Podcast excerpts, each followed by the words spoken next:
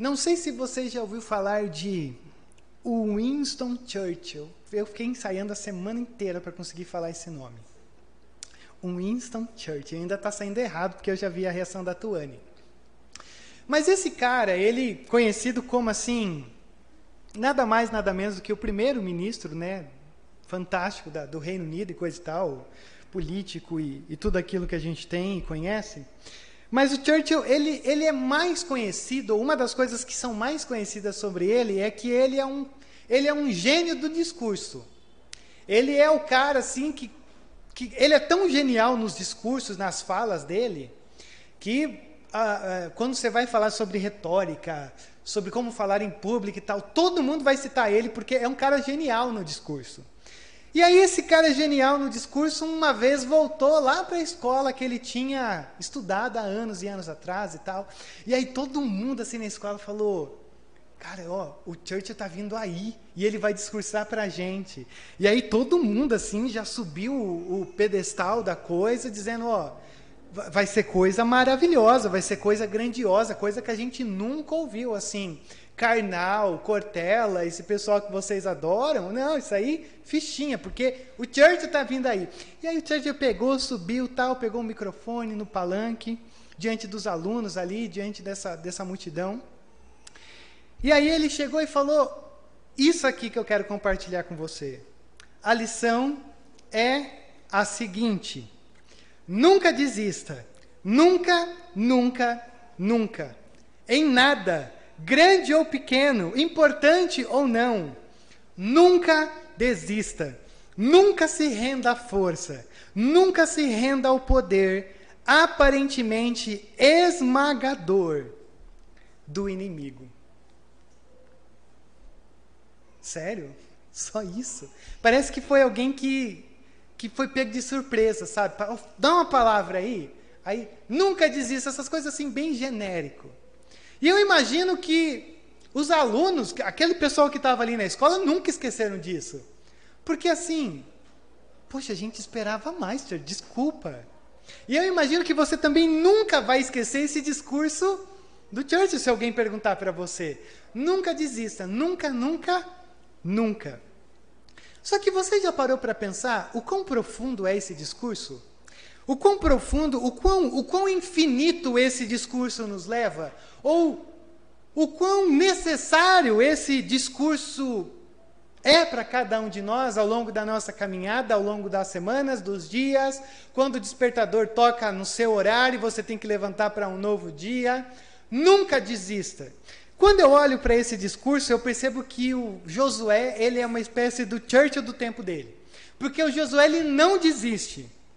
E esse Josué não desiste, mas assim, não é só alguém que, ah, estava ali e tal. Não.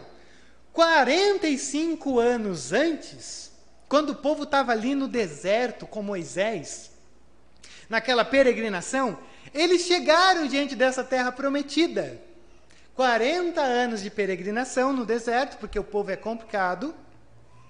E aí o Josué olhou para a terra e disse: A gente vai entrar na terra.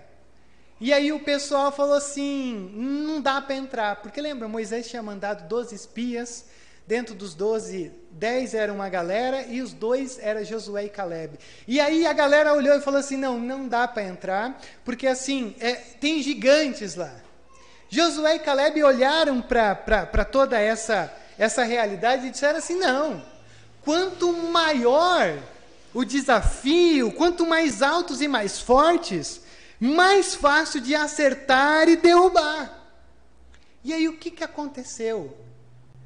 O pessoal ouviu os dez e não Josué e Caleb que queriam entrar. E aí o povo começa uma peregrinação de 40 anos no deserto para quê? Para que todos aqueles que eram maiores morressem no deserto para que entrasse uma nova geração na terra prometida. Aí eu fiquei imaginando essa semana na maldade que habita em mim, né? Será que o Josué ficou assim? Ai, quando será que vai morrer o último para a gente chegar na terra, né? Mas eu imagino que isso não aconteceu. É apenas algo que faz parte da minha, da minha mente. E Josué, ele está esperando, ele está aguardando entrar na terra, e eles entraram na terra. E essa, esse aguardo, essa expectativa, essa, essa esperança, quando você pensa em tudo isso, você pode pensar, ele está sentado no banco do metrô esperando, assim, meio que perdendo o tempo da vida. Não, o Josué ele é esse cara que ele espera na ofensiva. O Josué, o livro do Josué é um livro que assim, ele ouve sobre um povo que está ali, porque o Senhor deu um, um, uma, algumas cidades, alguns povoados que eram habitados. E o Josué ele entra e ele ataca. Ele ataca com um elemento surpresa para conseguir derrotar os inimigos.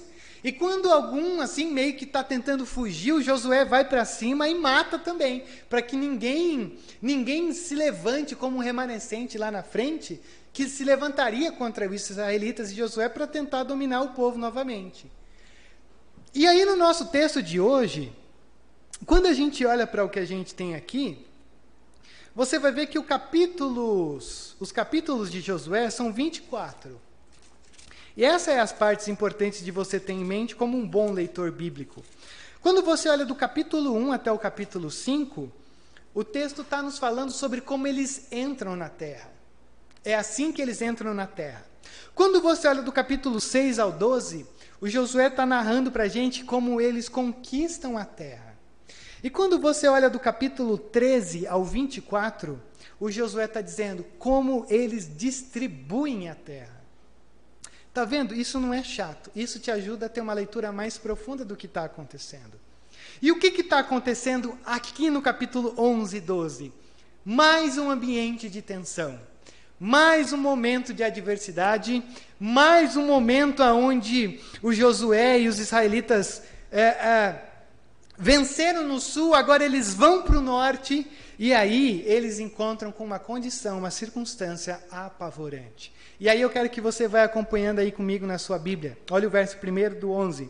Quando Jabim, rei de Azor, soube disso, enviou mensagem a, Jabo, a Jobabe, rei de Madom, aos reis de Sinron e Aquizaf, e aos reis do norte que viviam nas montanhas, na Arabá, ao sul de Kinerete, na Cefelá e em Nafote Dor a oeste, e aos cananeus a leste e a oeste, aos amorreus, aos ititas, aos ferezeus, aos jebuseus das montanhas, aos heveus do sopé de Hermon, na região de Mispá e saíram com todas as suas tropas, um exército imenso, tão numeroso como a areia da praia, além de um grande número de cavalos e carros. Verso 5.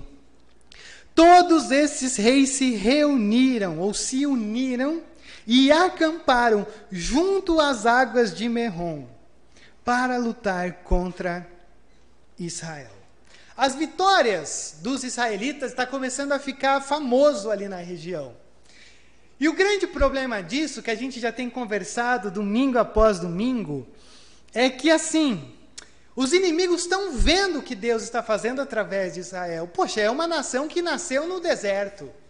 Não tem um preparo militar, não tem uma coisa grandiosa, mas tem Deus.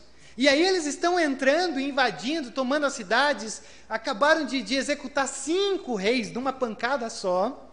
E aí o texto vai nos falar agora que chegou um momento que se levantou tanto o inimigo contra Josué e os israelitas, que Josué ficou cansado de escrever. Porque se você vai ver aí, ele fala assim, ó, Jabim tal, rei tal, tal, ó, não, aí do oeste, do norte, do sul, do leste, do oeste, os fere o Josué está olhando para a gente e está dizendo assim: esta é a grande batalha. E essa é a batalha que, imagine você, ali, um povo nômade. Assim, o texto vai dizer aqui, a expressão é um exército imenso, tão numeroso como a areia da praia. Ou seja, eu perdi a conta de todos os inimigos que se uniram para lutar contra nós. E aí, a gente começa a se questionar. Se a gente não conhecesse a história. Peraí, será que eles vão conseguir vencer? Será que eles conseguirão tomar a terra prometida? E aí, antes de questionar isso, a gente já começa a chegar numa questão muito simples. que infelizmente todo domingo eu tenho que te lembrar. Não existe descanso nas nossas batalhas. Não existe descanso. Você não tem tempo para tirar férias da tua fé. Não existe descanso das batalhas. Ô Rodrigo, mas tem momento que está melhor, tem momento que está pior. É verdade. Ontem, quando eu fui fazer ali a, a a moça virou para mim e falou assim: O que está te incomodando para você vir fazer a acupuntura, né? Falei, nossa, que estranho. Parece que não tem nada me incomodando. Parece que nada está ruim. Assim, parece que está tudo bem, sabe? Na hora que ela começou a colocar os pontinhos aqui na minha orelha, eu quase desmaiei de tanto problema que eu tinha. Porque você sabe que o negócio aqui ele vai tratando a ansiedade, o coração, o seu coraçãozinho, várias coisinhas legais assim. E aí a gente tem alguns momentos que a gente fala assim, Rodrigo, ó, o negócio está tenso. Tem outros momentos que a gente fala assim, não, o negócio está mais tranquilo. Mas saiba e aprenda uma coisa muito simples. Todas as batalhas que você e eu enfrentamos, elas só estão te preparando para as próximas batalhas que virão. Porque começou ali, começa com, a, com Jericó, com Ai, com Betel, uh, e aí de repente cinco reis. De repente você tem um complô enorme que é como a areia do mar que está ali, areia do mar, ó, areia da praia, que está ali simplesmente para te destruir, para te parar, para te fazer ser alguém estéreo diante da missão que está de você. Seja pequeno, seja grande, a grande questão é: não se iluda, porque a nossa vida ela é vivida de batalha em batalha. Rodrigo, mas isso não é uma boa notícia. É sim. Porque se você fosse pensar na última batalha que você viveu e que sangrou, essa batalha só está te preparando para você enfrentar a batalha que vem logo em seguida dela e que possivelmente não é praga de pastor vai ser pior do que a que você passou. Porque é de batalha em batalha que o Senhor vai vai mexendo em quem nós somos. É de batalha em batalha que ele vai nos afinando para ser e superar aquilo que que a vida vai colocando diante de nós. Então, essa é uma verdade simples, não tem descanso. Mas ao mesmo tempo que não tem descanso, você não está indo assim a Deus dará. Você está diante de um Deus cuidadoso, cauteloso, que te prepara para que na próxima fase você também consiga vencer essa fase. Essa é uma verdade simples e que não pode ser esquecida. Até porque você e eu estamos nessa loucura. Meu Deus, mas ó, o que, que eu vou fazer essa semana? Tem que tomar uma decisão. O que fazer no ano que vem? Como começar? A gente é assim. E como que o Senhor é? Olha o verso 6. E o Senhor disse a Josué: Não tenha medo deles. Por que, que Josué tem que ouvir isso? Simples. Se Deus está dizendo que não é para eles terem medo, é porque eles estão. Eles estão aonde? Eles estão com medo. Se Josué tem que ouvir assim o Senhor falando pela vigésima vez, não tenha medo. É porque eles têm medo, porque, meu, tá vindo um mundo contra a gente. Tá vindo uma coisa assim que é insuperável, tá vindo algo que, que foge à nossa mão, que foge às nossas estratégias, que foge de tudo aquilo que a gente experimentou. E o que, que o Senhor olha para a gente e diz? Não tenha medo. Seria tão bom se fosse fácil de não ter medo quando a onda é muito maior do que a casinha que a gente construiu. Mas por que, que ele diz isso? Porque amanhã, a essa hora, entregarei todos mortos a Israel. Todos que se levantaram contra você, sabe? Até aqueles que você não percebeu, que você nem conseguiu contar, todos eles serão entregues mortos diante de vocês. E eu acho tão bonita essa coisa, né? Porque assim, Deus ele nos provoca, ele, ele, ele atinge a nossa mente.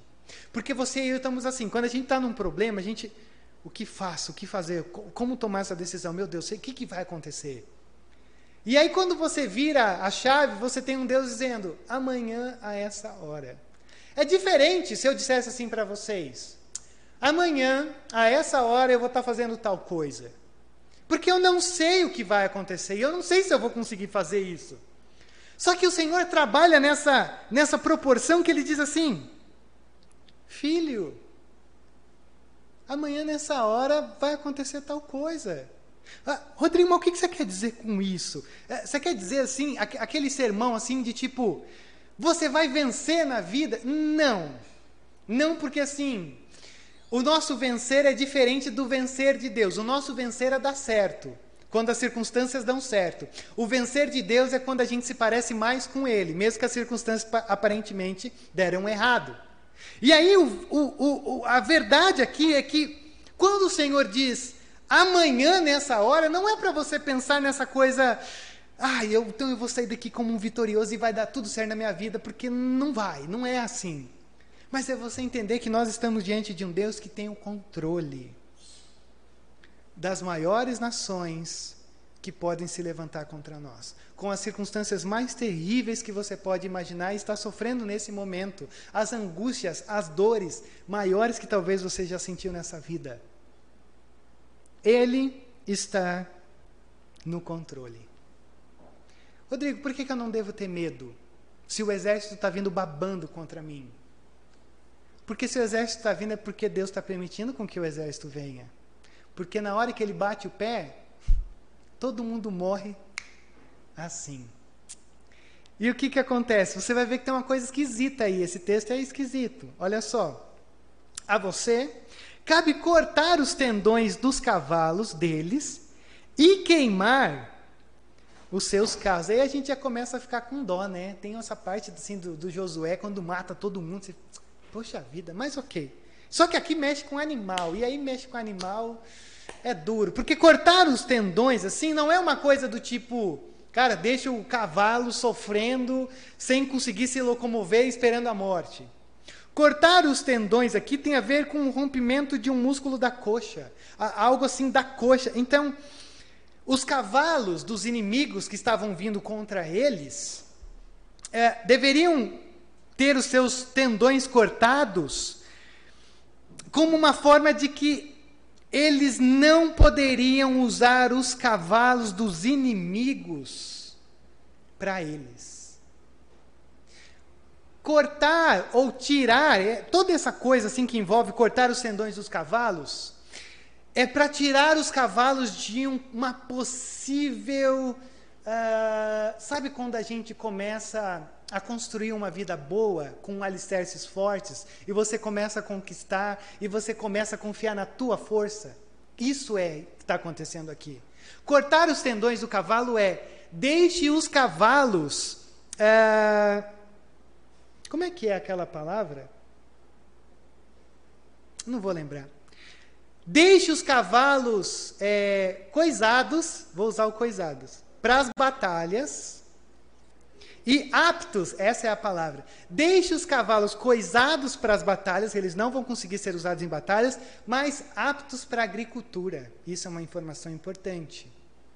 O Senhor está dizendo: não vão usar os cavalos deles como instrumentos de batalha, mas usem os cavalos como instrumentos para a agricultura, para arar a terra e todas aquelas coisas que acontecem aqui. Mas a gente começa a se perguntar: mas isso é verdade? Por que, que isso pede? Isso é certo? E aí que a gente começa a entender mais algumas coisas. Primeiro, os cananeus tinham essa coisa do cavalo como sendo uma espécie de, um, de parte do sistema cultural deles, ou cultural ou cultual. Eles cultuavam de alguma maneira os cavalos. Então, assim, elimine os cavalos para vocês não entrar por esse caminho. É quase como se a gente é, cultuasse tudo aquilo que traz segurança, mas eu sei que você não faz isso. Isso me traz segurança. Então, isso aqui é onde está o meu coração. É só eles que tinham problema com isso. Só que tem uma segunda coisa. Alguém consegue imaginar e me dizer por que, que eles não poderiam ter esses cavalos? Por causa do que eu acabei de te falar, que nada mais foi do que uma referência ao Salmo 20, verso 7. Alguém sabe de cor esse texto? Esse é o texto que você deveria ter na porta do seu trabalho. Tipo, já estou te dando uma dica. Sabe aqueles letreiros que nos anos 90 era famoso, assim, tudo pós naquele que me fortalece? Você entrava na casa e tinha o letreiro, lá em Pedrinhas até hoje minha casa tem. Embora a gente entendeu completamente errado tudo posso naquele que me fortalece. Mas é por uma outra história. O, o, o Salmo 20, verso 7, ele vai dizer assim: Alguns confiam em carros, outros em cavalos, mas nós confiamos no nome do Senhor, nosso Deus. Por que, que o Senhor está tirando os cavalos para a agricultura e queimando as carruagens de fogo? Para que Israel não começasse a confiar nos carros, na sua própria força e dizer: Senhor, muito obrigado por tudo que o Senhor fez, mas daqui para frente é com a gente. E aí que a coisa começa a desandar. Olha o verso 10. Na mesma ocasião, Josué voltou, conquistou, conquistou Azor e matou seu rei à espada. E aí tem uma nota, que Azor, na verdade, era a capital de todos os reinos daquela época. Matou a espada todos os que nela estavam, exterminou-os totalmente, sem poupar, sem poupar nada que respirasse, e incendiou Azor. É, é uma capital. É uma capital que tinha mais ou menos umas 20 mil pessoas. E o que está acontecendo? É, primeiro que você vê um Deus assim operando uma coisa extraordinária, porque Senhor, o que, que a gente faz? De repente, todo mundo morreu. E o texto diz que Josué e os israelitas conquistaram isso de uma maneira que foi assim tão extraordinária e milagrosa que ninguém falou nada. Tipo, nem o texto vai dizer. Só diz que foi, foi coisa gigante. Por que Azor tem esse destaque? Porque, na verdade, se você pudesse conquistar a capital desse tempo, não há limites para Deus conquistar qualquer coisa que seja. Se você está diante de uma multidão assim, mas uma montanha, que você fala assim, Deus, e agora? E está vindo contra você, e o Senhor olha para você e diz, não tema, e você fala, eu temo, e Deus diz, não tema, porque amanhã e tal, no momento a gente vai superar isso juntos e tal, e você fala, mas Senhor, será? Ora, que coisa boa, não é possível. Quando você supera, quando a graça supera através da tua vida uma montanha enorme, as outras coisas que a gente passa muitas vezes ao longo da nossa vida é tão pequeno, por que, que a gente se preocupa tanto? Não é possível que vocês não, não tiveram crises assim de, de, como diria Paulo, eu me desesperei, eu perdi até a noção de vida, por tamanha circunstância que me abateu. Ora, Será que as coisas que você está sofrendo tanto hoje são tão grandes mesmo? Porque quando uma coisa enorme já é conquistada e superada pela graça, o que, que são algumas coisinhas do nosso dia a dia que a gente se desespera tanto? Ora, não caberia nem o Senhor olhar para a gente e dizer: Rodrigo, você está temendo diante de coisas tão pequenas, tem tanta coisa grande talvez para você temer. Mas a grande questão aqui é: Rodrigo, Fale para nós. Todo mundo morreu mesmo? Mas Deus não é imoral de, de fazer isso, assim, sabe? Falar que. E Josué deixa clarinho assim, né? Você percebeu? Ó, não sobrou ninguém. Tudo que respira foi morto. E o Senhor falou: é assim mesmo. E aí, talvez você esteja aqui nessa noite e pergunte: Deus não está sendo um pouquinho imoral? Mas deixa eu voltar essa pergunta para você. Muitas vezes nós, que contestamos essas coisas que Josué vai nos escrever, muitas vezes nós olhamos para a nossa realidade hoje, a gente se pergunta assim: Deus, o Senhor não vai fazer nada diante disso? Porque muitas vezes a gente é bom em questionar. Só que muitas vezes a gente é péssimo de perceber que existem coisas ao nosso redor e que você, como eu, eu tenho certeza, questiona: Deus, o Senhor não vai fazer nada? Ora, mas quando ele faz, a gente acha esquisito. Simplesmente arrebentou com essa nação, com esse povo. Só que aí eu quero que você preste atenção, porque muitas vezes pode ser que pessoas vão tirar o seu, o, seu chão da fé com esse tipo de argumento. E aí eu quero que você abra aí comigo, e aí você vai abrir a sua Bíblia assim, em nome de Jesus, Levítico 18, o verso 1, aonde o Senhor vai dizer assim: Levítico 18, verso 1, por isso que eu comecei dizendo que nós somos uma igreja bíblica. Porque a gente não se cansa, a gente não se entedia disso daqui.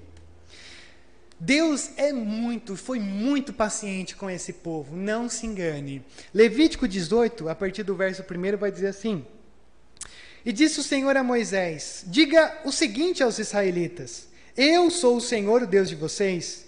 Não procedam como se procede no Egito, onde vocês moraram, nem como se procede na terra de Canaã, para onde eu estou os levando. Não sigam as suas práticas. O Senhor está dizendo: meu povo, quando vocês entrarem em Canaã, não lembre do Egito, não se apeguem à cultura de Canaã. E aí você pergunta: mas que cultura é essa? E talvez você nunca percebeu isso. O texto vai falar um monte de coisa aqui, deixa eu passar rapidinho. Verso 6: Ninguém poderá se aproximar de uma parenta próxima para se envolver sexualmente com ela. Não desonre o seu pai. Não se envolva sexualmente com a mulher do seu pai. Não se envolva sexualmente com a sua irmã, filha do seu pai ou da sua mãe. Não se envolva sexualmente com a filha do seu filho. Não se envolva sexualmente com a filha da mulher. Não se envolva sexualmente com a irmã. Não desonre o irmão. Não se envolva sexualmente com a sua nora. Não se envolva sexualmente com a mulher do seu irmão. Deixa eu ver se tem uma coisa que muda. Não tome por mulher a irmã da mulher. Esquisito, da sua mulher, melhor dizendo. Não se aproxime de uma mulher para se envolver sexualmente com ela. Não se deite com a mulher, no caso anterior, na menstruação. Não se deite com um homem com quem se deita com uma mulher. Não, não se contamine com nenhuma dessas coisas. A, a gente olha para isso aqui e a gente fica, legal, mas isso aí é uma coisa assim que para a gente não faz mais sentido. Talvez você nunca percebeu que quando o Senhor faz uma contracultura dizendo não faça isso, o que, que isso significa? Que na terra de Canaã isso era normal. E quando você olha para tudo isso daqui, você pode ter certeza que qualquer um de nós ficaria escandalizado. Por isso que quando o Senhor olha para esse povo e diz, Josué, arrebenta tudo. Ah, é porque eles já estavam vivendo numa condição, numa circunstância, que se qualquer um de nós estivesse lá, a gente olha assim, Peraí, Deus não vai fazer nada. Olha Deuteronômio 12, verso 29 a 31. Deuteronômio 12, 29 a 31. E é aí que você pega a caneta que está aí no banco ou em algum lugar, você puxa uma flecha e anota. O Senhor, o seu Deus, eliminará da sua presença as nações que vocês estão a ponto de expandir ou de invadir e expulsar. Mas quando vocês as tiverem expulsado e tiverem se estabelecido na terra delas, e depois que elas forem destruídas, tenham cuidado para não serem enganados e para não se interessarem pelos deuses delas, dizendo: Como essas nações servem aos seus deuses, faremos o mesmo. Presta atenção agora. Não adorem ao Senhor, ao seu Deus, como fazem essas nações. Por quê? Porque ao adorar, adorarem os seus deuses, elas fazem todo tipo de coisas repugnantes que o Senhor odeia. Como? Grifa isso aqui. Queimar os seus filhos e filhas no fogo em sacrifícios aos seus deuses.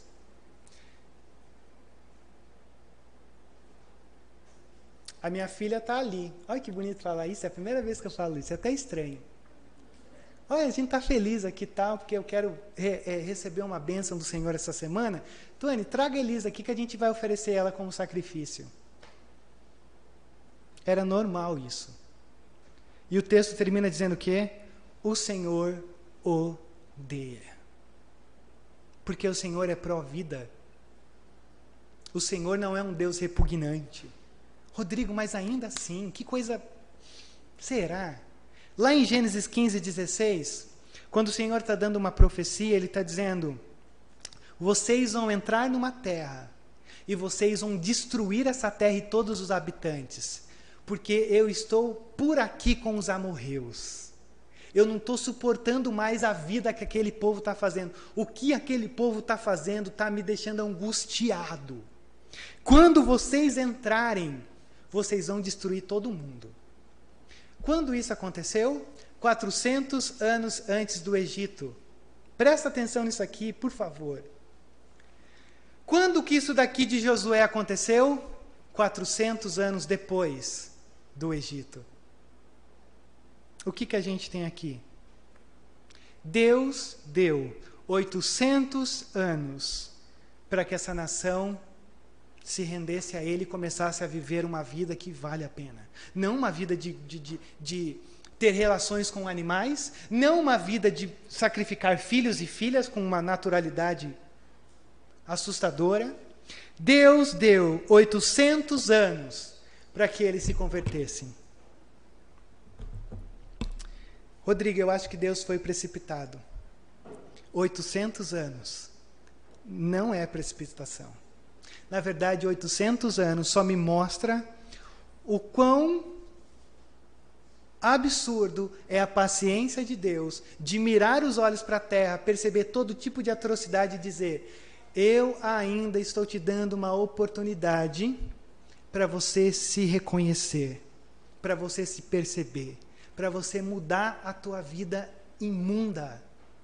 800 anos. E aí você lembra o que, que diz o capítulo 2 de Josué? Olha só como a Bíblia é linda. O que, que o capítulo 2 de Josué vai nos falar?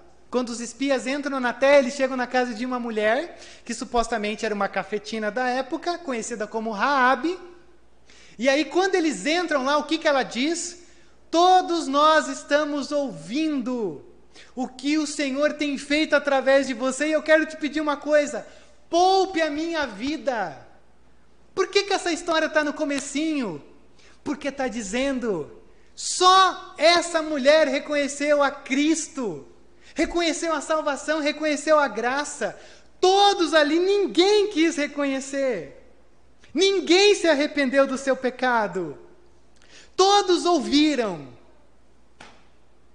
Mas só uma mulher respondeu positivamente. Sabe que isso aqui me assusta? Sabe por que isso aqui me assusta? Já parou para perceber o quão importante é o ouvir da palavra? O ouvir é o que determina a tua eternidade. O ouvir e como você responde determina para onde você vai. Porque esse texto fala sobre um juízo material, mas ele é uma referência ao que acontece em Apocalipse aonde o Senhor no nosso tempo está segurando a onda, está segurando, mas chega no momento onde ele fala: chega, a minha paciência se esgotou diante de um mundo tão corrompido como esse. Mas segurei que eu já estou entrando na reta final. Olha o verso 20. Pois foi o próprio Senhor que endureceu os seus corações para guerrearem contra Israel para que ele os destruísse totalmente, exterminando-os sem misericórdia, como o Senhor tinha ordenado a Moisés. Rodrigo, foi o Senhor que endureceu o coração de Canaã? O que acontece aqui é o seguinte: endurecer o coração tem a ver com tornar firme o meu coração. Tem a ver com aquilo que Paulo fala em Romanos 1. As pessoas que estão é, em rebeldia contra Deus, elas se endureceram, elas se fecharam. Então é como assim, se elas dissessem, eu me fecho para esse Deus. E aí Deus do alto diz, e eu te ajudo a se fechar então. Já que é isso que você quer, morra abraçado diante do meu juízo. E o que o texto está dizendo aqui é justamente isso. Eles não quiseram e o Senhor falou: então deixa eu ajudar vocês. Só que o que eu acho interessante é que quando a gente ouve sobre isso, não sei se você já parou para pensar, que muitas vezes parece que o céu é um lugar pequeno. Já parou para pensar nisso? Às vezes eu fico imaginando assim, né, dizendo, rapaz, será que o céu vai ser? Será que vai ter muita gente assim? Porque às vezes parece que não vai ter não, Senhor. Assim, parece que não, nem todo mundo, nem todo ouro que está reluzindo é de verdade, assim. Parece que está uma coisa meio estranha. Mas você sabe o que acontece? Não é que o, que o, que o, que o paraíso é um lugar pequeno. O que acontece é que a porta para o paraíso é estreita. O que acontece é que o, o, paraíso, isso que a gente chama de céu, ele tem um espaço infinito. Mas o paraíso não tem mais lugar no coração das pessoas. Essa é a grande realidade.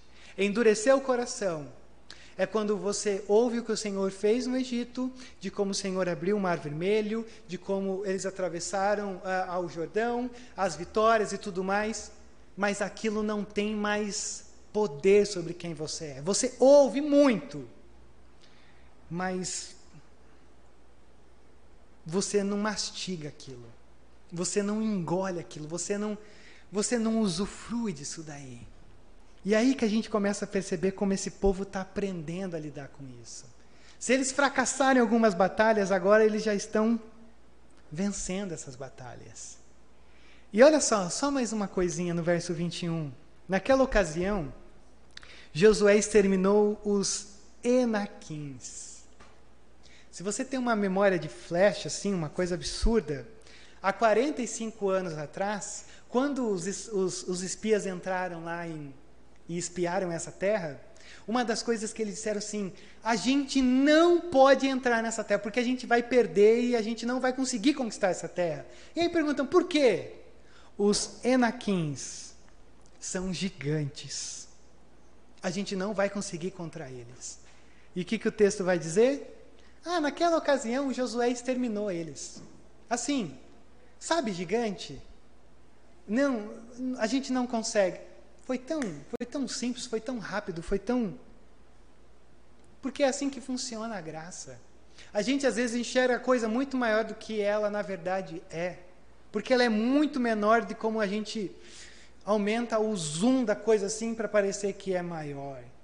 Porque há 45 anos eles não entraram, uma geração inteira morreu no deserto, e agora Josué diz: aquele povo foi assim. É verdade que também eles vacilaram aqui, porque teve algumas terras que eles não conquistaram, e lá na frente vai dar problema com um gigante chamado. Deixa eu ver se você está dormindo ou se está acordado. Qual que é o gigante que, que começa a olhar para os israelitas e dizer: Esse Deus de vocês é pequeno?